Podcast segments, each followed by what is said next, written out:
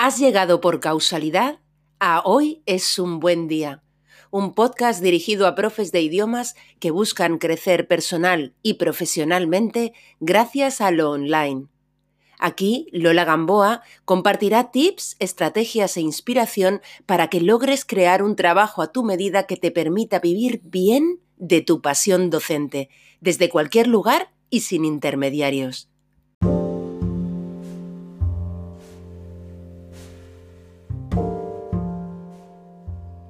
Hoy te traigo una entrevista muy potente y que hacía tiempo que tenía ganas de hacer, pero viene con sorpresa porque es en inglés. No pretendo convertirlo en un hábito, sé que no toda mi audiencia habla este idioma o entiende fácilmente este idioma, pero no me gustaría que esto limitara la posibilidad de entrevistar a otras, otros profes de idiomas que no pueden hacer la entrevista en español y que sin duda nos pueden aportar mucho, muchísimo. Por cierto, hacer entrevistas, aunque me puedas ver aparentemente relajada, me conlleva siempre cierta dosis de tensión mezclada con la emoción. Así que hacerlo en mi segunda lengua añade para mí un reto extra.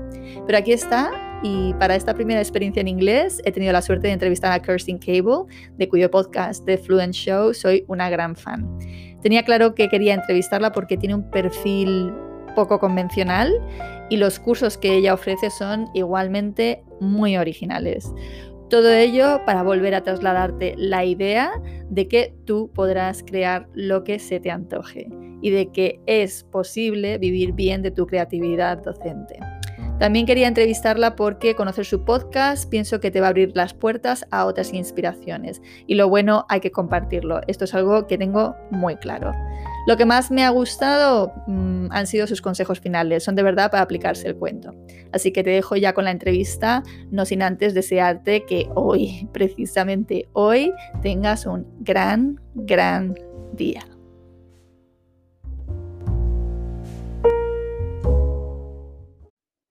And we are recording.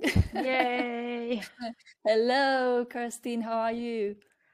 I'm doing great. Thank you very much for inviting me, Lola. It's very nice to be with you.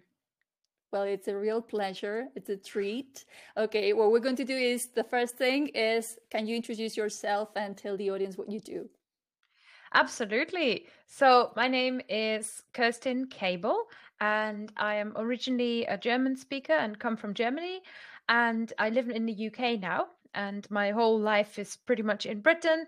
And I am sort of uh, a language coach for solo language learners. So I work with solo language learners and help people uh, have what I consider relaxed and reliable language learning success. I I have some courses. I have created courses in the past in various different languages. Actually, I've taught French, Welsh, and German online, but um, I mostly focus on study skills and mindset work with people because I find that when you are learning a language by yourself, that's the thing that really comes up short that we don't get taught from school education, that we don't get taught from apps, that you don't get with courses, but it's a real missing piece. Um, so that's what I've been focusing on the last few years. And I also learn languages myself. I speak, well, I, I can't say I speak Spanish because. Uh, yeah I, am not i'm not doing this one in espanol but um, i speak four four-ish languages four five-ish. Okay. All right. So i always like to tell the audience uh, how come is it that i know the guest i'm um, interviewing? In your case it is that i am a fan of your podcast the fluent show I love it. I find it's entertaining. I love that it is entertaining and at the same time is giving you information, is uh, um, allowing me to meet very interesting people within the language teaching industry. So really, I mean, if uh, you guys don't know the podcast, it's um, beautiful. I mean, I can't say anything. I mean, it's I really love it. So I don't know how I came across your podcast, to be honest. I don't know the way it happened. But I've been a follower ever since, and it's a treat for me that you're here today. Thank you. Thank you. I do, I really, you know, I have made this podcast this week. It's episode 225, I think. So I've been doing this for a long time, and every every year I think, oh, I'm tired. I don't know if there's anything else left to say, but I do love podcasting. It's so fun. It's such a wonderful medium. You really get to go deep and talk, and I am so lucky to have so many really interesting guests. Yeah, it's amazing. I mean, I, am also I've been podcast podcasting for only like two, three years, over th- two or three years. Yeah, some somewhere in between two or awesome. three years. And I, yeah, yeah, and I, it's it's been a treat also to do this and to meet people and to get to know people like you. So it gives you so many opportunities and it actually actually plays a very important role in the marketing strategy of my business we'll talk about a little bit about that a bit uh, uh, later on uh, to my mind you know uh, you are one of those entrepreneurs with a let's say non-standard or pretty unconventional online language related business. I mean, I don't really picture you. Uh, mm-hmm. Now you've explained what you're doing, right? Which is not like the uh, the common thing to do. I mean, uh, sometimes I wonder how easy is it for you to tell your parents what you do for a living? No. um uh do you know it wasn't easy before either when i had a job job because um, i don't think it, my parents are winemakers. My brother is a winemaker. Everyone in my family oh. is a oh. winemaker. Um, the, the it used to be like, oh, you know, she goes to an office, and now it's. Um, I think they understand better now that I have my own business because they've always had their own business. So yeah. the idea that, like, sometimes I can talk to my mom and I will say, I'm really, you know, I'm scared. I'm putting out a new program. I'm not sure if people will be interested. And she will say something like, like this weekend, she said to me, you know, every year we send out the new price lists for the wines, and then it's a week or two of silence and nobody orders. and then the order comes in. So they understand better now, if that makes sense. Um, they yeah, understand yeah, yeah they understand entrepreneurship in a way. mm, yeah. You know, when I think of you, I think of a polyglot that mm-hmm. uh, has a mm-hmm. passion for languages and that has somehow made this their way of life no your way of life. So um it's, it's pretty unconventional i would say. So i mean i also struggle to explain to my parents what i do. My mom does know that i do legal english. That's well my mom and my dad they both know that but they don't really know what i do because obviously i mean we both create online courses we both mentor people. It's like these new occupations that didn't exist a while ago no? Mm-hmm. so yeah well let's let's talk then about your podcast okay mm-hmm. uh tell us a little bit about it and um what it means to you and how it all started yes uh, I didn't really plan to start a podcast. Um, I have an origin story for my podcast, which is that before I, okay, so when I started Fluent Language, which is kind of my my, my umbrella for all the language things I do. Yeah. Um, when I started that, I just started as like a German tutor. Um, hey, do you want to learn German? We'll do it online because, to be honest, um, in the town in England where I was living, I would have never ever made enough money um, with mm-hmm. people who mm-hmm. want to learn German because the number was so low. Um, so um, I very mm. quickly had to go online and I really enjoyed it. Um, so then I started writing a blog, and right from the first day, I could tell that I was very. I had ideas about how to do this. I had ideas about how to learn, and it come out of all of my experience before, because I was like 30 years old when I started, so I didn't start super young um, which mm-hmm. means I mm-hmm. had a lot of experience. And I had had a lot of times when English native speaker o- already told me the many reasons why they can't. And so my first mission was almost to go like, no, you can. And now I have a space where I can tell you, and this is wrong, and you're wrong about this. And so I did a lot of that. Um, and then I started realizing, well, I'm kind of, that's enough from me. I want to talk to other interesting people and I started seeing what other cool people are doing. Um, and I thought, oh, okay, they're all doing really cool stuff. Like a lot of online English teachers. I think English obviously mm-hmm. is the leading industry here. Yeah. people like um, Jason Levine, who does Fluency MC, you know, hip hop Yeah, and English. That- yeah. yeah, he- yeah, he's he's cool. That's cool. Um, and there was a particular guy um, who I was my first interview, and I just basically contacted him, and went, "Hello, um, so I want to ask you about this cool thing that you're doing," and he said yes. Um, and I still have the video on my hard drive of the first time we did this little interview. Um, and we it turns out we are both fans of the same band. And he and we he started playing the song on his guitar, and we're like singing the song together. Sorry, that's a long story. Anyway, I did the interview, transcribed the interview, put it on my blog, and then thought, well, that was a lot of work. Sent it to him, really proud, and he said, "Oh, great, yeah, but I sound really British." And he was American. He's from Chicago, and I thought, oh, this was so much work, and I can't even represent him authentically. Um, so I decided that this is all waste of time. What am I doing? Um, let's do this again. Let me audio record and just put the audio on my blog. People can listen to it. It's fine. Mm. And my website host, when I put the audio file in, it was like, Would you like to put podcast tags in it? What's the name of your podcast? I thought, Oh, my podcast, huh? Um, and I was always a fan of podcasts. I love them always, uh, you know, for 20 years or something. I've loved podcasts. Um, so it was more that I saw that I could do this and I thought, okay, cool, let's do it. Um, and that was the start of the podcast. So, anyway, that's a long story now and and it wasn't even called the fluent show then it changed slowly and now the fluent show is a podcast about learning a language and achieving your potential and i sometimes answer listener questions sometimes hang out with my co-host lindsay williams who is also an active language learner and we're just good friends and have a lot of fun together. And sometimes I have super, super cool interviews with linguists, with language creators, with successful language learners. Um, I recently interviewed my own Welsh teacher, and we spoke Welsh and English. so I just follow my own curiosity, and it's a lot of it's really good. It's really good, and I'm very lucky because people around the world do seem to really like it. So yay!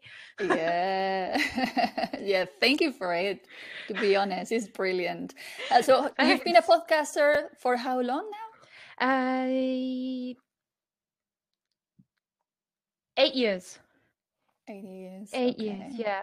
Um, this yeah. year, I I kind of fulfilled a long ambition because I started teaching people how to podcast. So I created um, a podcasting 101 course, and that was a lot of fun because I'm now seeing other people um, try out their own creativity in the same way that I Mhm. like to do it, and it's really cool. I just love it. Yeah, yeah. I've been like uh, looking through your website in order to be able to ask proper questions, right? Yeah.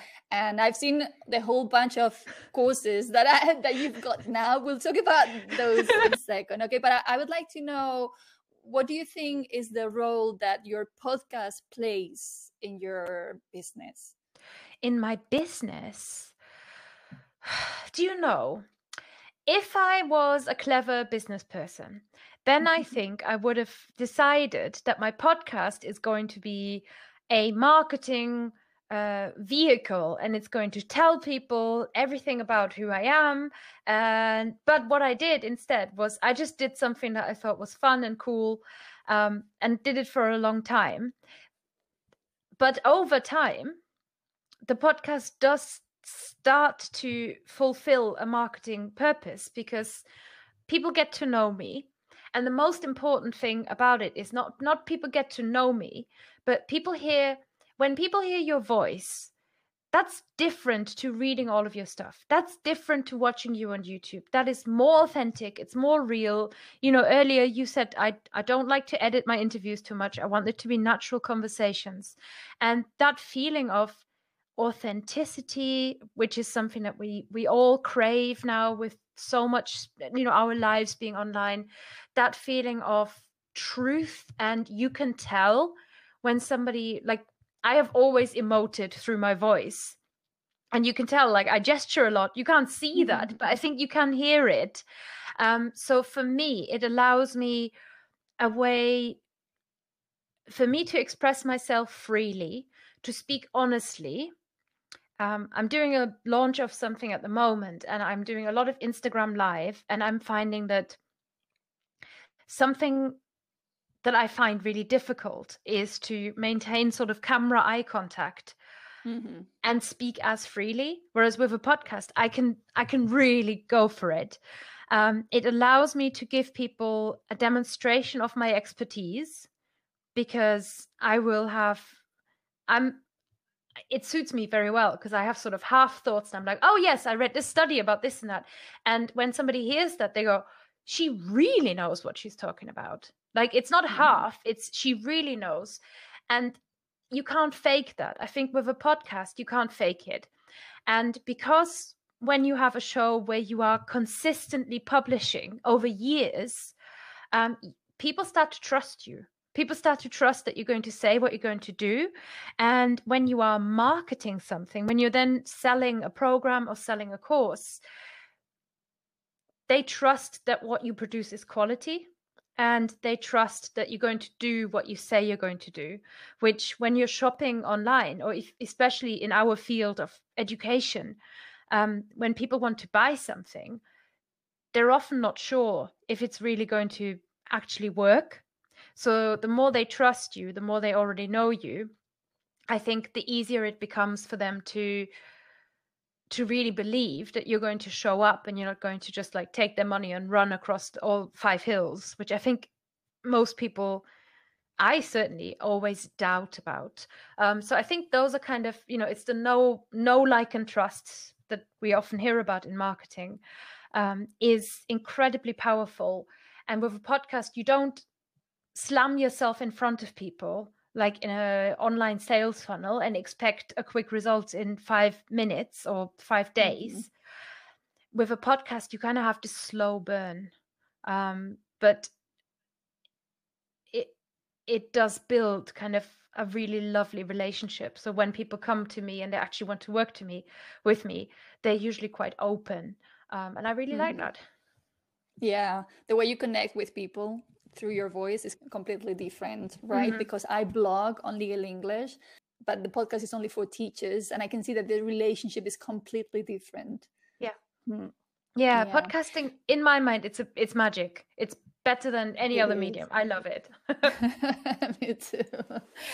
Okay, I always really pictured uh, the Fluent show as a one woman show, mm-hmm. but you do have a co-host, although mm-hmm. she's not always there, right, Lindsay? Mm-hmm. What can you tell us about the role that Lindsay plays in the podcast and your projects together?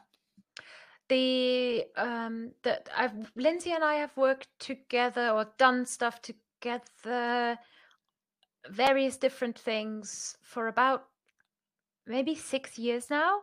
Um, mm-hmm. Um, and we don't currently have any kind of big joint project. Um, with the podcast in particular, Lindsay was a guest that I had once who mm-hmm. I had such a good time with and I liked so much. And I could see that she was doing cool things.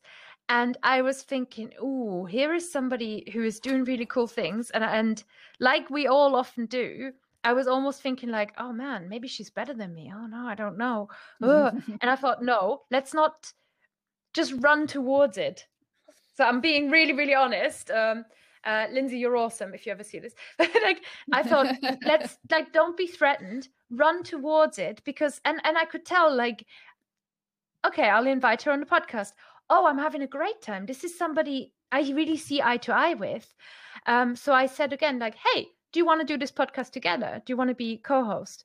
And it and for for maybe two years, we actually did pretty much every episode together.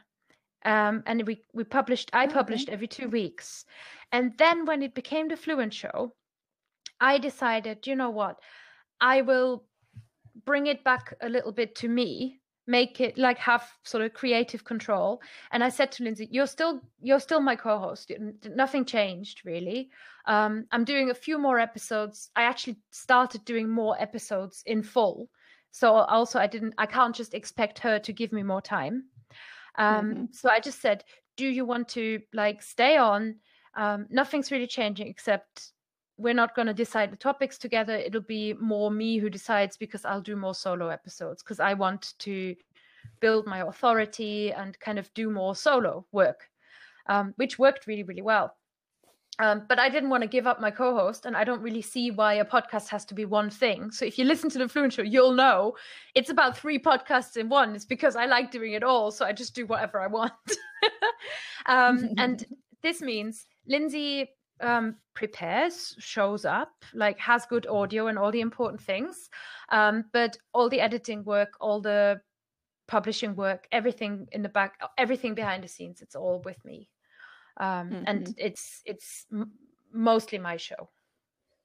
Okay and i think it was like maybe two years ago or a year ago that you were mentoring online teachers together? Yes yes we had oh that was really fun.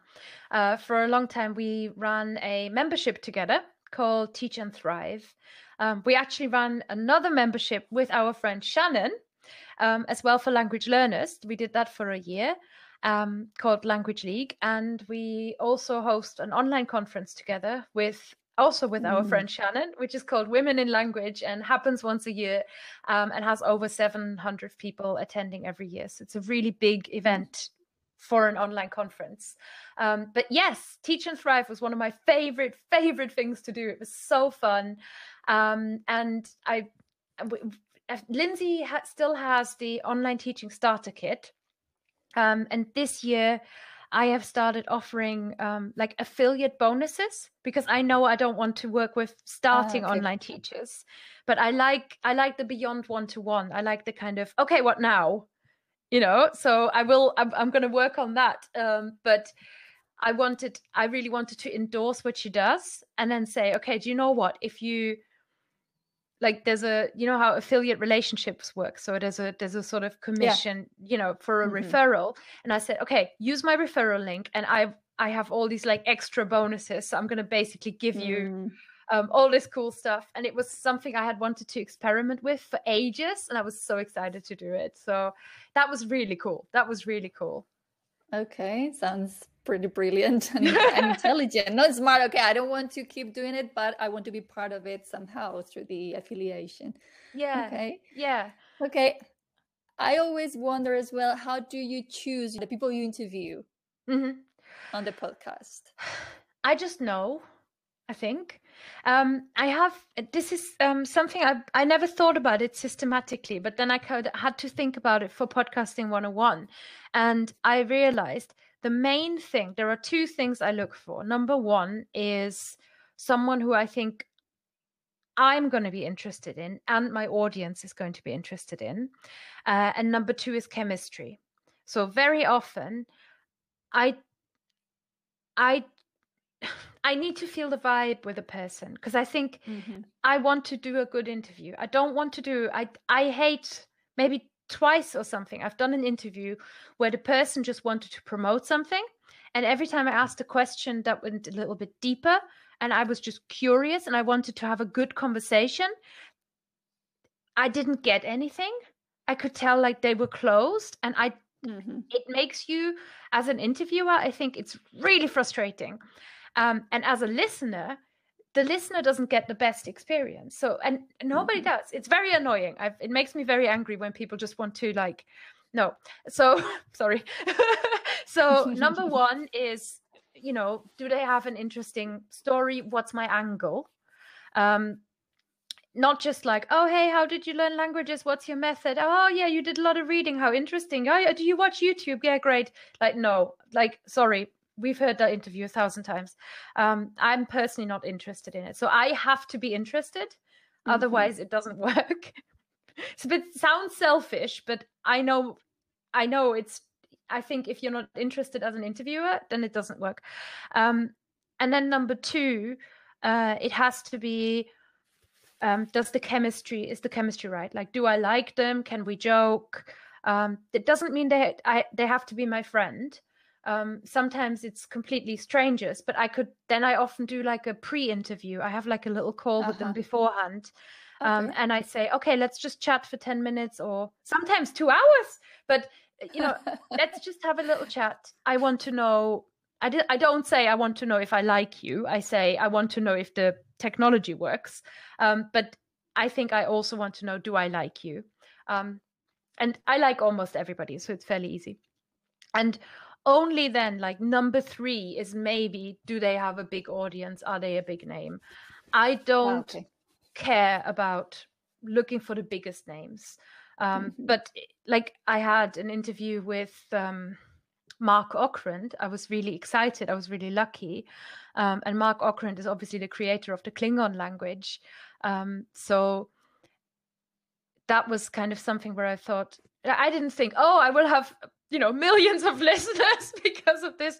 But it's something, sometimes you just think they've done something that is so exciting and so cool that you want to talk to them. Um, and sometimes so like I have a pitch form now because so many people ask me like, "Oh, can I be a guest on your podcast?" And they expect to be a guest next week, and I'm like, "No, because I book months in advance. Like I know when I'm fully booked, and also I I don't know. Like I need to f- feel it in the moment. So I ask people now to just like send me like a pitch so that at least I have all of your details and also I've made you read the thing of like I want you to have a microphone. I want you to use some headphones. I want you to uh, take this seriously. Be a professional. Um, because pre- before I have interviewed people, and their their husband was like doing the dishes in the background, and I'm thinking, no, that's not cool. um, so I don't know. That was a very long answer. Um, I feel fairly I feel fairly strongly about this. No, I what can do, see what that. do I you mean, think, Lola? How do you choose your guests? I I sometimes find it difficult to to to find guests because Oh, uh, I don't I don't I don't really care about numbers as you say. I'm not Mhm. looking for people with big lists and so that they can you know help me to be bigger or to reach a bigger audience, which Yeah. is obviously part of the game, right? But it's not what I'm looking for. I'm I'm trying to uh, bring people who can tell something interesting for my audience for my audience Mm-hmm. who ta- can teach something that they didn't know. In your case, why why do I want you to be here? Because you're doing something Hello. different. yes, that's the thing. I don't, okay, I don't even like, like, you know, I don't plan to do something different. I just do really what I want because I believe so strongly that yeah, a podcast is like your space, your creative expression. And if if I let other people, including my f- fans, listeners, control what I do, I would instantly hate it. So Yeah. that's why it's so different. yeah.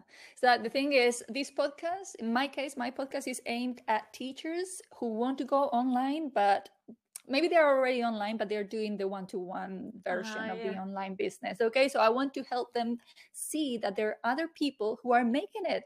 You know, so uh, I don't mind. I don't really. I'm not asking the guests. Okay, so what's the size of your list, for example? No, not- it is how are you doing it. What was your what is your background? How did you start doing this? Um, what's your niche? I mean, uh, finding the niche is one of the greatest struggles of all language teachers and uh, so i like to bring people like you, you know that can show that you decided to go for what you thought was right for you you know It's Yeah. you were not thinking okay this is uh, going to make money for me which obviously something that we need as well right Yeah.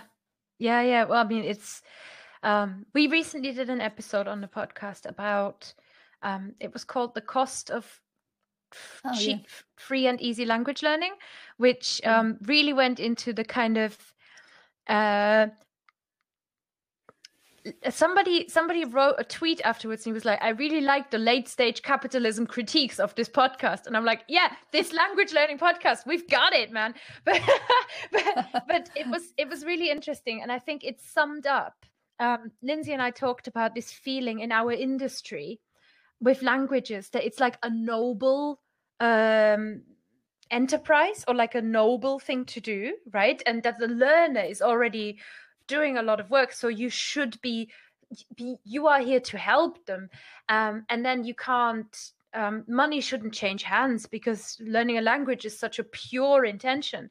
And i'm just that is such a lie that we are being told and it is exploitative and it's really dangerous and i'm very against it.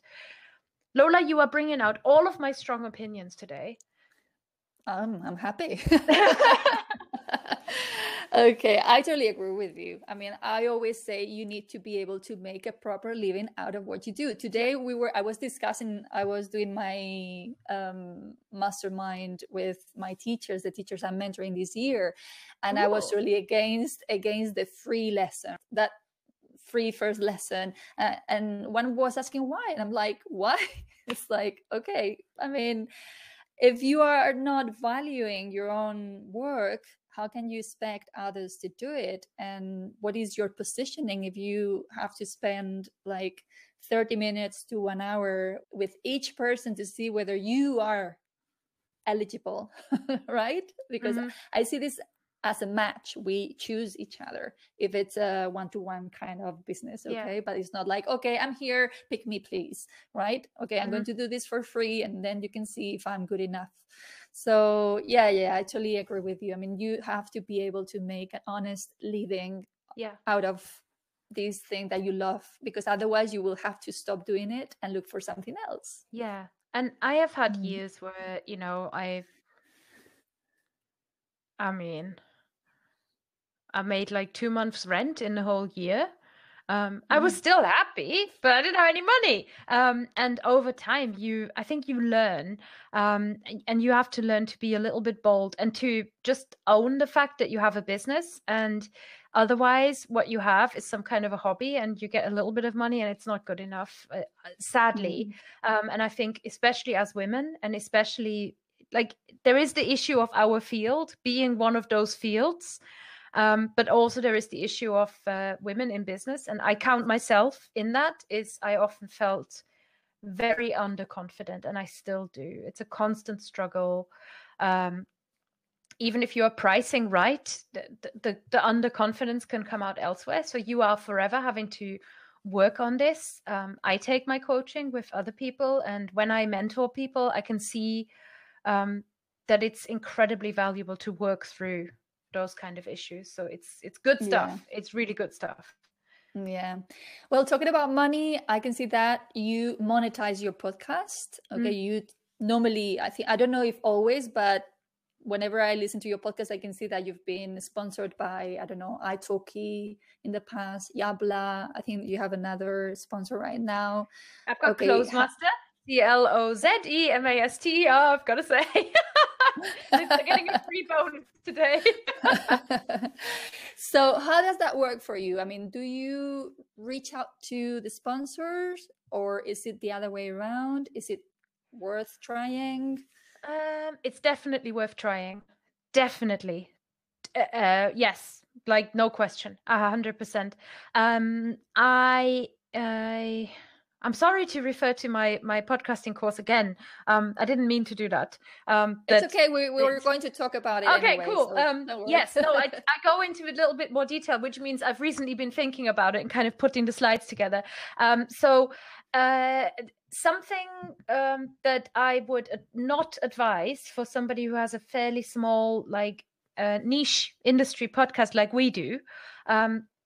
You can do it depends on your numbers but if your numbers are small um, and you're looking online and it tells you this is the formula cost per thousand blah blah blah um, just like throw it away. It doesn't matter because if you have a good relationship with your audience and you, you have an engaged uh, bunch of people listening then that matters more um, and very often that's more powerful. So if you have some kind of podcast that's like true crime they can do the mattresses and shaving foam and whatever that's nice.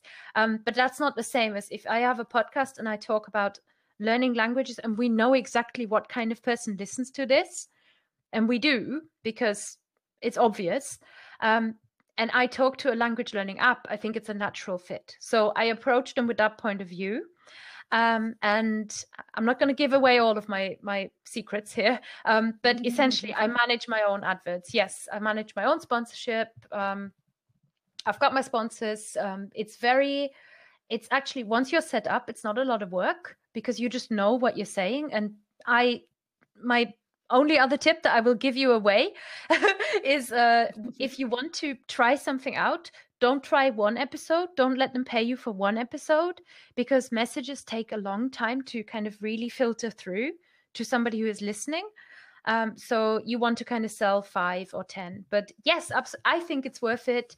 Um, it's not, it doesn't take away from me so much. Um, and I enjoy it. And I don't offer a language learning app. So I don't really have a big problem with um, talking about a language learning app. Of course, it has to be a sponsor that you've actually tried out, that is actually something you think is good. Uh, you have to admit and to honestly talk about their limitations in my opinion um, and you have to decide and there is there are certain um, things to think about when you decide whether you want to because what you're doing is you're you're giving away some of your space mm-hmm. to somebody else um, and that is you can debate back and forth about whether you want to do it or not so don't let me tell you yes or no you have to decide for yourself okay good um talking about mentoring, have you ever been mentored yourself? Uh, yes, yeah, yeah, absolutely. Yes, I have um, for the last two or three years um, done a good bunch of like some business courses that kind of had limited time um, support. Um, I've done a little bit of one to one, and I'm currently in two um, sort of hybrid programs where there are live calls and live support and there's a curriculum and i absolutely love it. I came to this after six years of tr- of being like i know everything. I know how to do everything myself. And then once i started actually i didn't really learn anything like super new in terms of technology or whatever but that was really good because it was just seeing how other people do stuff and getting new ideas and being more free has been really, really great. And not everything is a massive success, but I think I have I've really changed the kind of things that I do in my business and the kind of way I mm-hmm. the fun I have in my business um, over the last two years since I've been doing my mentoring. So yes, love it. Mm.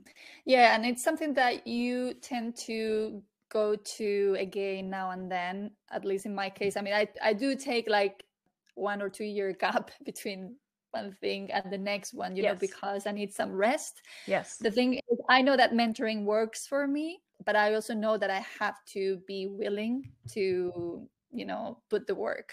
It makes no sense to join a mentoring program or a mastermind and then say okay i'm going to be chilled out here. You know you have to be willing. So that's why i don't do this very often but i think it's interesting for people uh, who are hearing this to know that if you ever decide to be part of a mentoring program it won't probably be the last one. Yeah no no absolutely not um, and it it won't be the interesting thing for me that I've learned is two things really. The first one is um, that when you financially invest to an extent where you're like, ooh, um, that's actually a good thing. Like, don't bankrupt yourself, right? But if it's a little bit uncomfortable, that's actually really good because that's the that's the reason you actually do the work because you're like no well but yeah. i paid all this money and for me that's like a motivator and i i apply that to my to the programs i sell now right so um, yeah. um i will it's it's a consideration it's like well if i do this for i don't know 100 something then you will like it and you will say yes but do i want you to do the work? Like how much do i want you to do the work is now a consideration. Um, how responsible do i want you i don't know it's just it's weird. Um, i can't describe it but it works. Um, and the other thing is every single time i think i have um, taken that leap leap of faith and really mm-hmm. opened myself up to actually doing the work um, I've always made my money back. It's always been successful, but you don't have guarantees. And this is a new I think it took me too long. If I look back, it took me too long to take risks. I don't like taking risks um, as a as a person uh, usually, and um, I think it took me too long to take risks. And now that I do it more, um, it, they pay off, and it's actually really good. Mm-hmm. I mean, you, I wouldn't have been able to express it better myself, to be honest. and I, I, do agree that, uh, in a way, the price tag um, has to do with the level of commitment. Okay, if mm-hmm. it was a very, it was a cheaper program, okay, you can say, well, if I finally don't really commit, it it is no problem, right? But if it's, I mean, you know, you're committing to something big, money wise, then probably you'll be doing the work. Mm-hmm. Yeah, yeah, yeah, It's it's bizarre the way people are, but it it really really matters. And I think I used to think um, the financial side is just about value. So I've had to learn by myself by trying it out, like just about like okay, so if it's this much more expensive, it's this much better.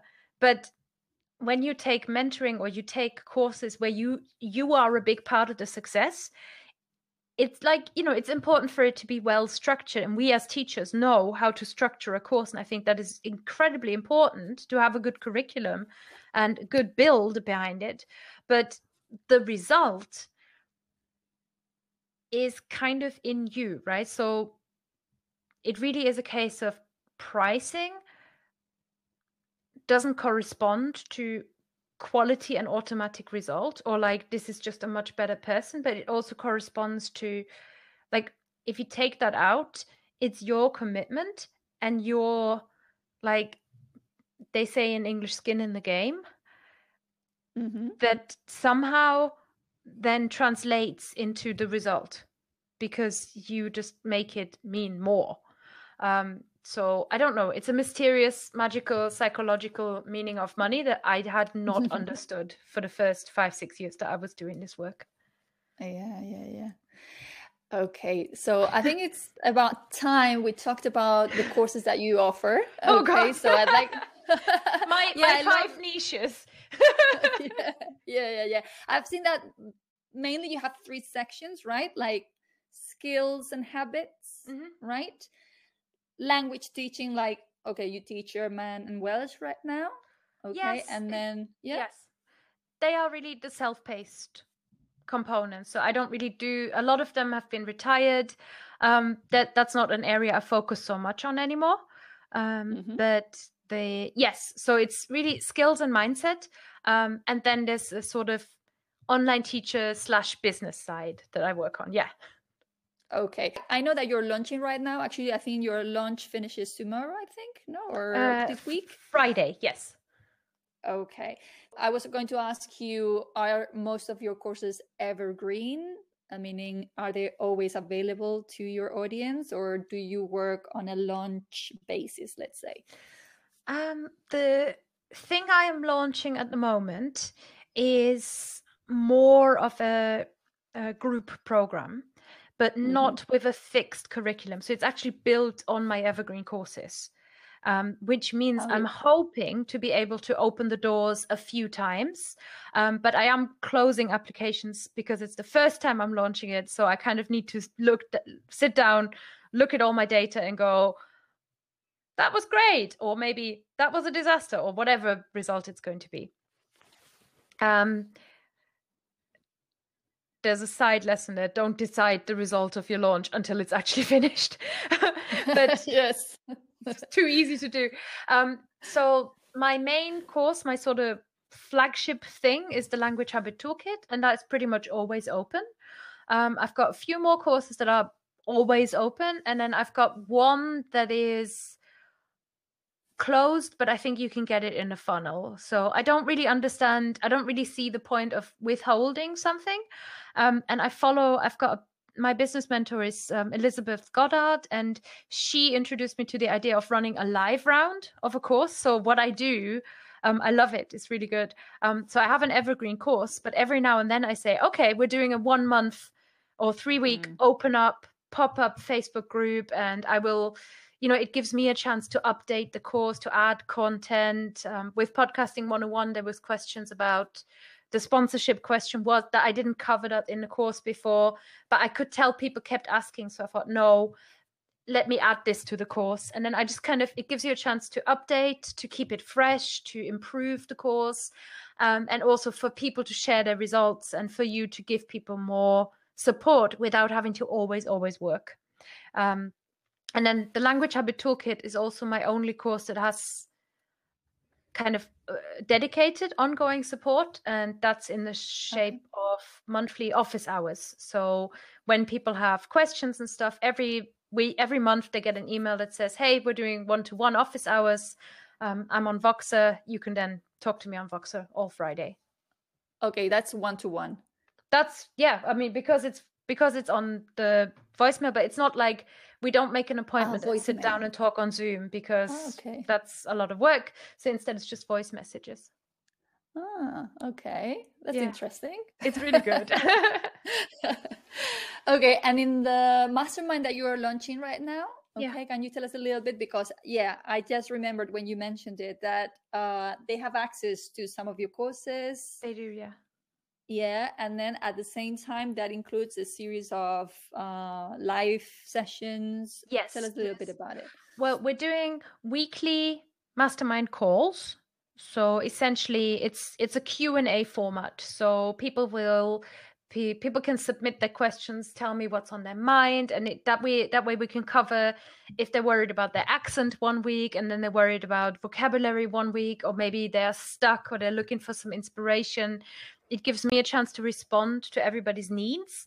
And i have learned from my own um, memberships in in mentoring programs the absolute magic of listening to a mentor talk to somebody else. Mm. it's just it's beautiful because as they are solving their problem you are reflecting on your problem and you've got the space to think about it and it's just brilliant. So we're doing that um, so that's the kind of weekly support. And then I'm also wanting to go a little bit deeper, do a few more sort of coaching tools, coaching models. Um, so I've got some tools from executive coaching and some kind of more personality and discover your strengths type work. And we'll be doing that uh, maybe once a month. Yeah, that's going to be once a month.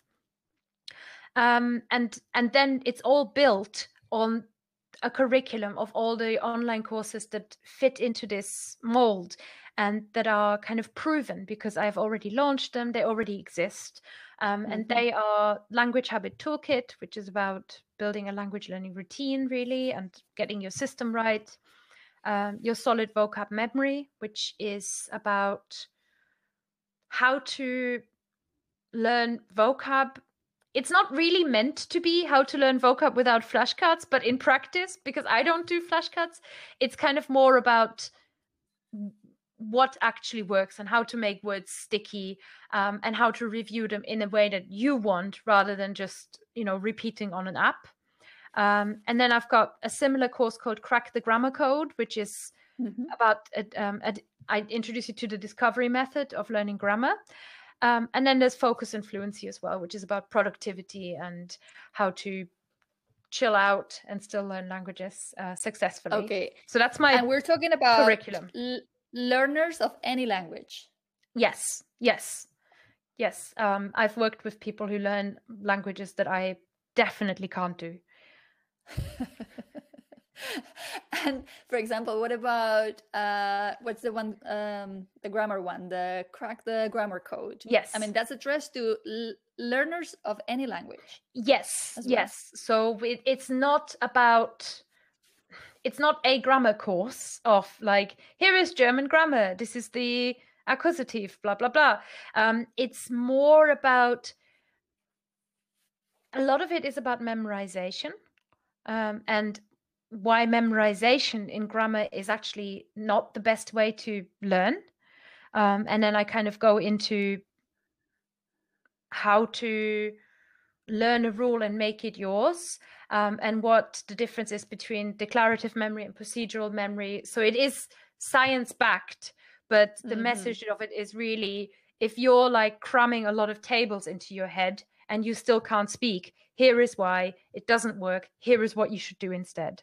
Um, and it's a mm-hmm. more relaxed and like i said discovery based method of learning grammar. It's it's one of my favorite courses that i've ever made i think because it was a little bit scary because i don't think anybody thinks that you can learn grammar without memorizing but but you can. Of course you can. Um, so it this just kind of goes into how um, and why you should try that out if you are if you are especially if you're an independent solo learner.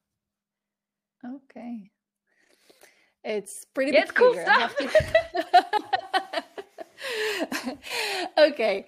Um, I would like to ask you about uh, Women in Languages as well, the conference okay. that you run together with your friends, mm-hmm. Lindsay mm-hmm. and Shannon, you said, no? Yes, so Lindsay and Shannon. Tell us a bit about this conference. Women in Language has run for four years now, and it is a conference running online, even before COVID, um, about the idea really is to highlight, champion, celebrate the work and the voices of women. And over time, actually, like we wanted to emphasize as well, non binary. Um, but yeah, women and non binary experts, enthusiasts, passionate people, um, great people in language learning. Um, and every year we run it usually over in March to coincide with International Women's Day. Uh, it's four days long, and you will hear from 25, sometimes more speakers. We've got panels, we've got a raffle, we've got a very active chat room, and uh, yeah, it's it's a really great experience. Okay. Would you say you do this for the sheer pleasure of organizing it or no? Maybe the first time. um, no, it's, I mean, there's no denying it's a lot of work. But also, we've got good systems. We know what we're doing and we trust each other a lot as a team.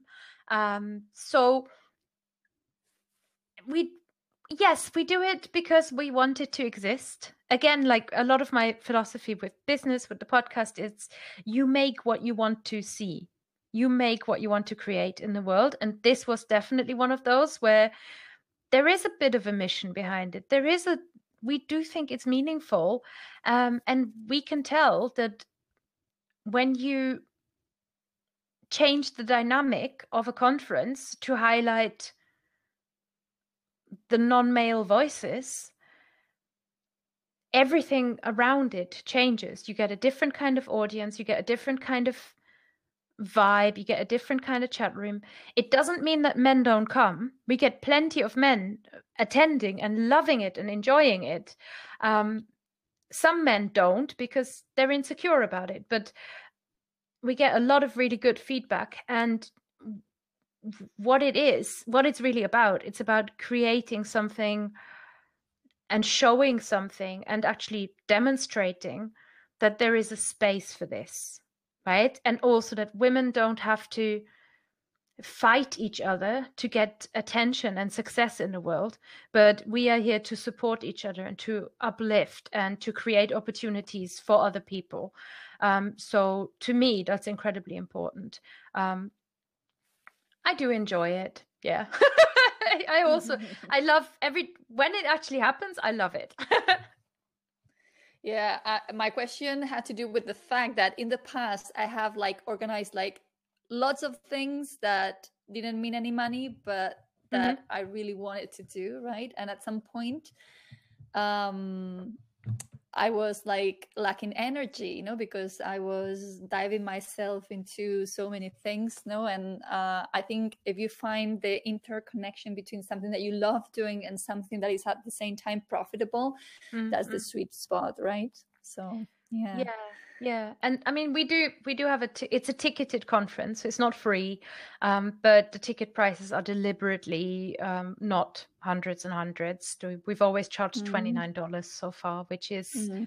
an absolute bargain, if you ask me. It's a to me, it's a yeah, no brainer, yeah. and a lot of people agree. Like hundreds of people agree. Mm-hmm.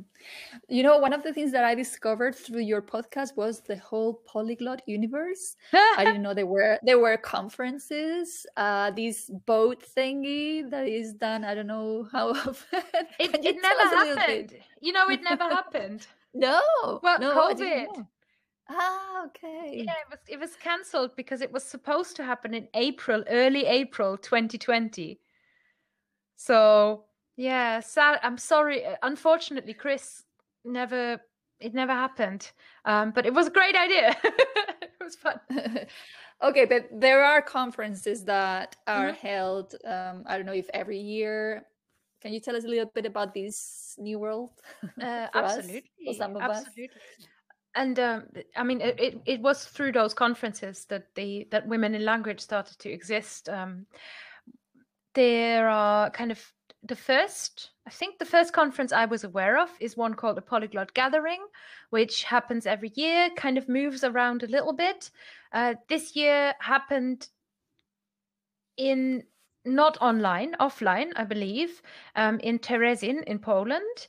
And um, it's it's quite a community focused community based one. So there's lots of really cool variety with people speaking.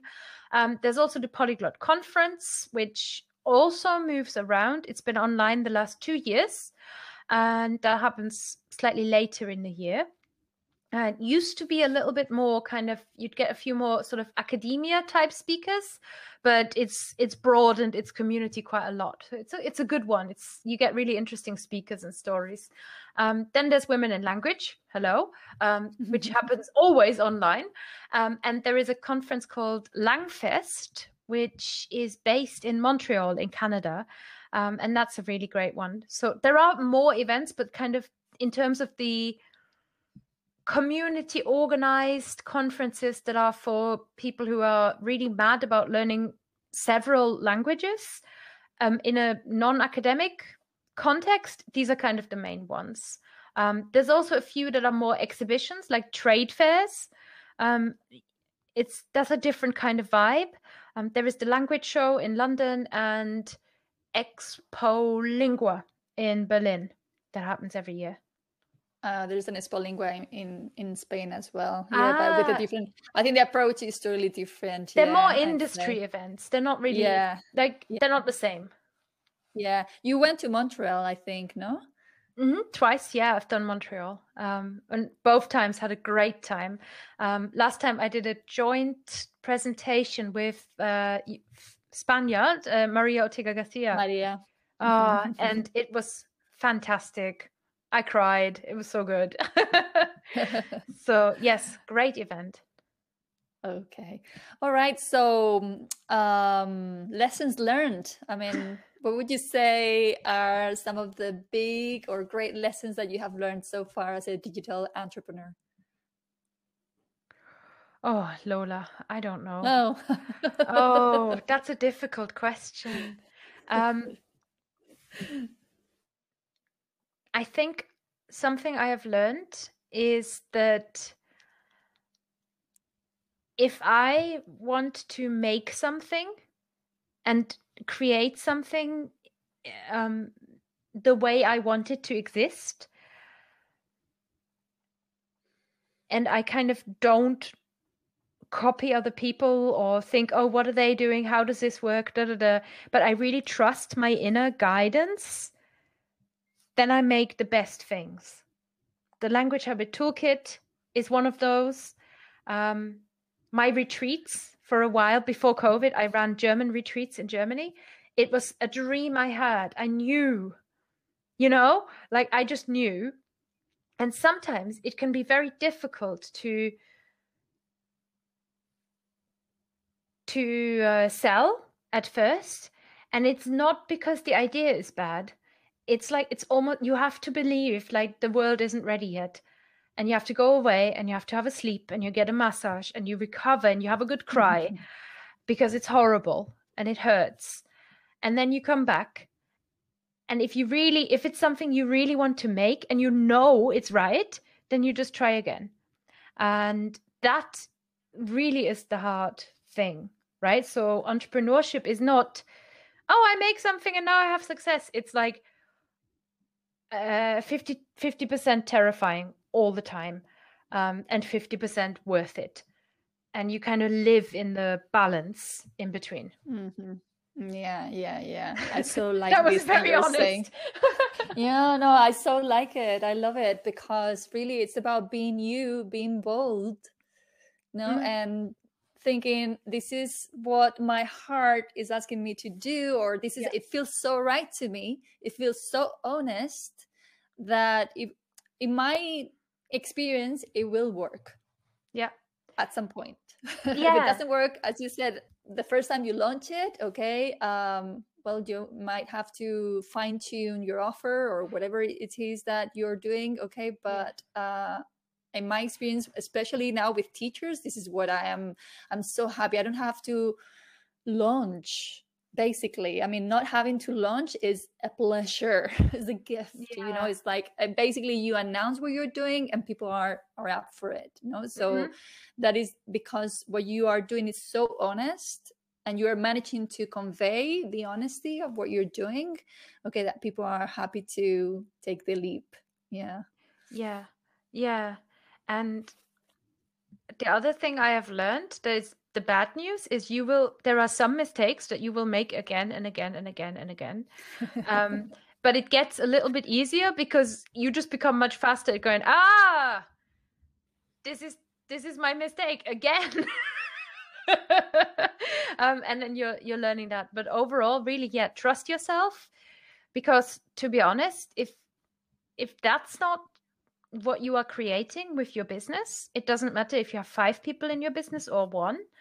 Uh, if you don't trust yourself and do what you want to really do, then you can just go get a job and you will have a much easier life. Well done, lady. yeah, yeah, yeah.